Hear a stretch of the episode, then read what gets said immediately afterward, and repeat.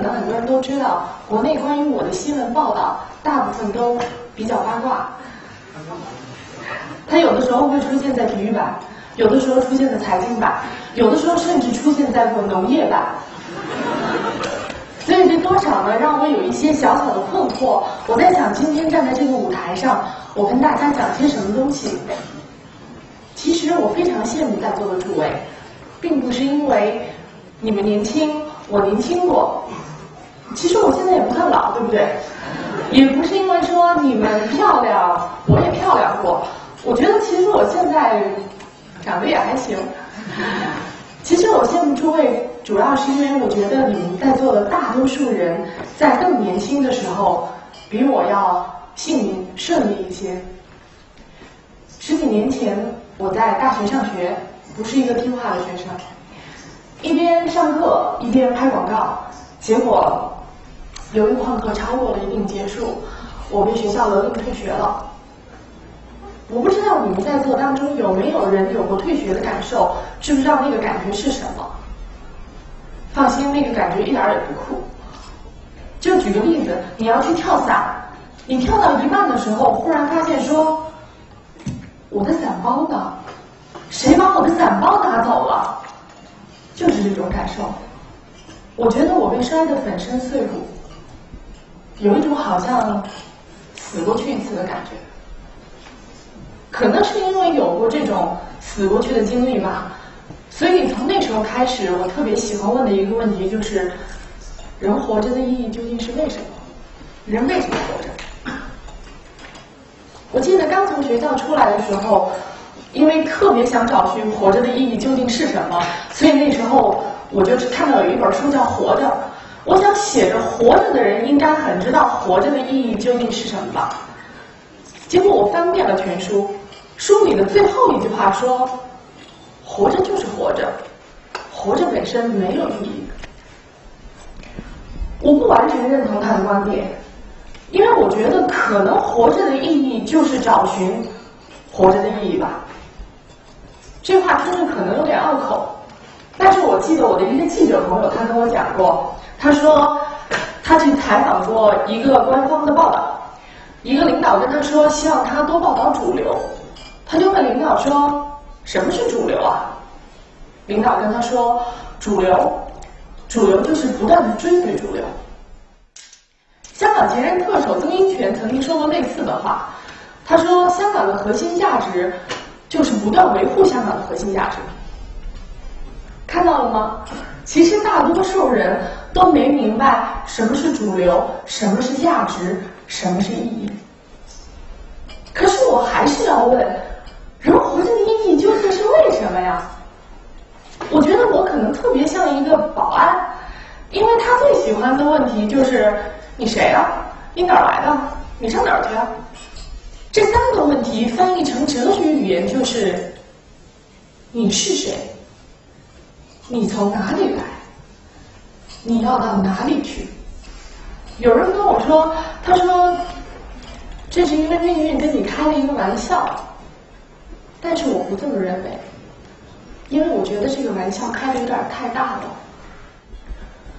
我那会儿每天最爱看的一本书叫做《卡内基人际关系学》。为什么要看这本书呢？因为我觉得我人缘太差了，我觉得我怎么把自己混得那么惨呢？你想想，为什么我被退学，没有一个老师替我说话？为什么我被退学，没有一个同学出来挺我？没有人挺我，没准还有人在心里默默点赞。我觉得，真的那段经历实在是太悲惨了。但是反过来说，如果没有那段经历，肯定也不会有今天的我。也不得不承认的一件事情，就是从那件事开始。我开始认认真真的问自己说：“你想要成为一个怎样的人？”从学校出来之后，我开始去香港拍戏。有人说那时候的田朴珺是个二流演员，有人说是个三流演员，也有人说是个八流演员。没错，总之就是一个不入流的演员嘛。就是这个不入流的演员，当时在香港一边拍戏，一边在地产公司学着谈项目，学着做生意，学着怎么做合同，学着不依靠别人，不依靠青春，去处理好你要面对的一个个细节，一件件小事儿。今天站在这儿的这个田朴珺，就是由这些一个个细节、一件件小事儿组成。我们把这些称之为人生经历。或者说人生经验，因为这些东西让我慢慢的在过程当中思考了一个问题：或许我们成长的过程就是要把自己变得更美好，从而使身边的一切变得更美好。这是这些年我自己的小小的感悟。这些东西或许就叫做成长。可什么是成长呢？不知道今天在这个台上能不能说啊？就我觉得，对一个女孩来说，成长它不是它不是你的胸变得越来越大，它是应该你的你的心胸变得越来越大。这一点对所有的女孩都特别重要。二零一一年，当所有的人觉得说，哎，你地产生意做的不错啊，应该继续挣钱，可是那时候我放弃了。为什么放弃？因为我想去美国上学。我觉得在中国我没有把大学念完，我想去美国看一看。都说纽约是世界之巅嘛，我非常感谢在纽约那一年半的生活经历，它让我知道了一个被称作世界之都的理由和依据。为此，我还特地出版了我人生的第一本书，《习惯就好》。然后呢，九月份的时候还意犹未尽的跑到纽约去拍了我的第一个纪录片。谢谢你，纽约。在这儿跟大家分享两个我在纽约的故事吧。我记得我刚到纽约求学的时候，呃，我的课叫莎士比亚课。然后我想，我说我是一个外国人，没有人会去找我演哈姆雷特，没有人会让我去扮演奥菲利亚，所以这课基本上可以是用来逃的，去睡觉吧。结果我的教授发现了我这点小心理活动，他把我叫到办公室，八十多岁的老人给我表演 Ophelia。他跟我说，当一个女人深入骨髓的爱着一个男人，可是这个男人却疯了，所以他才会痛彻心扉的说出那句：“谁让过去繁华化作金砖泥土？”就是这种感受，我永远难忘他饱含热泪。坐在地上看着我的眼神，我觉得那一瞬间，我爱上了莎士比亚。我觉得将来如果有一天我有机会或者有时间，我真的愿意去花精力去学习古典英文，去学习哈姆雷特，去把它好好上一上。另外提到纽约，大家会联想到什么？财富？纽约就是个犹太村嘛，因为基本上。纽约就是由大部分的犹太人组成。那我就在这儿再给大家讲一个犹太人的故事。我刚到纽约的时候做了一个书架，是由一个犹太的木匠爷爷做的，他做的我非常满意。然后我就说爷爷，因为那书架有点高，你能不能帮我再做一个梯子？他说没问题，六百美金，三百美金的定金给我，十天以后交货。十天之后，我接到他打来的电话，他跟我说，对不起。梯子做好了，可是油漆漆的不满意，我要重漆。两天以后给你，我说没问题。两天以后他来找我，结果我没看到我的梯子，我说我的梯子呢？他说漆好了，可是他还是不满意，所以他把三百美金的定金还给我。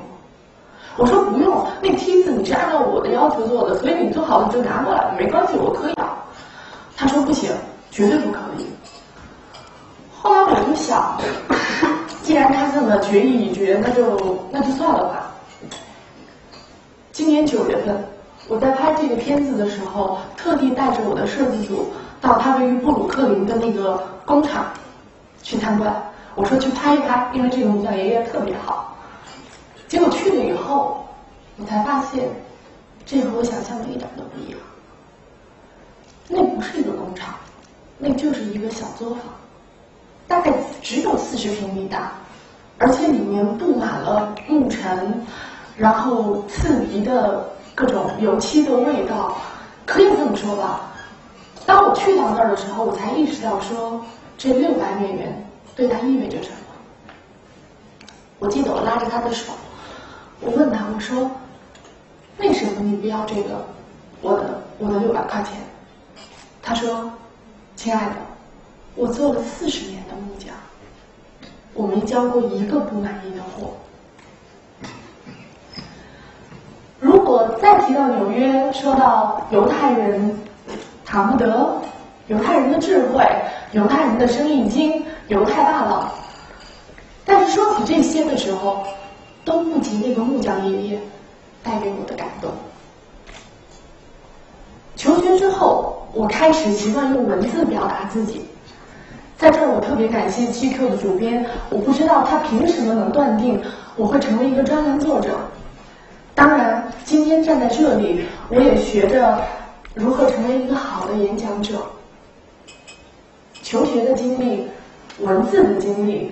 让我能够学会去坦然面对各种褒奖和非议。五十年前，鲍迪伦问过类似的话，他说：“一个男孩究竟要走多少路，才能够称之为男人？”其实这个问题对于一个女人来说，又何尝不是如此呢？最后跟大家分享一个小故事。前两天我听我一个朋友说的。他说：“冰箱里有一排鸡蛋，其中有一个带毛，那个带毛的鸡蛋就被歧视。然后他很委屈，他说：‘我们都是鸡蛋，你干嘛歧视我呀？’其他的鸡蛋说：‘你哪是鸡蛋，你就是猕猴桃。’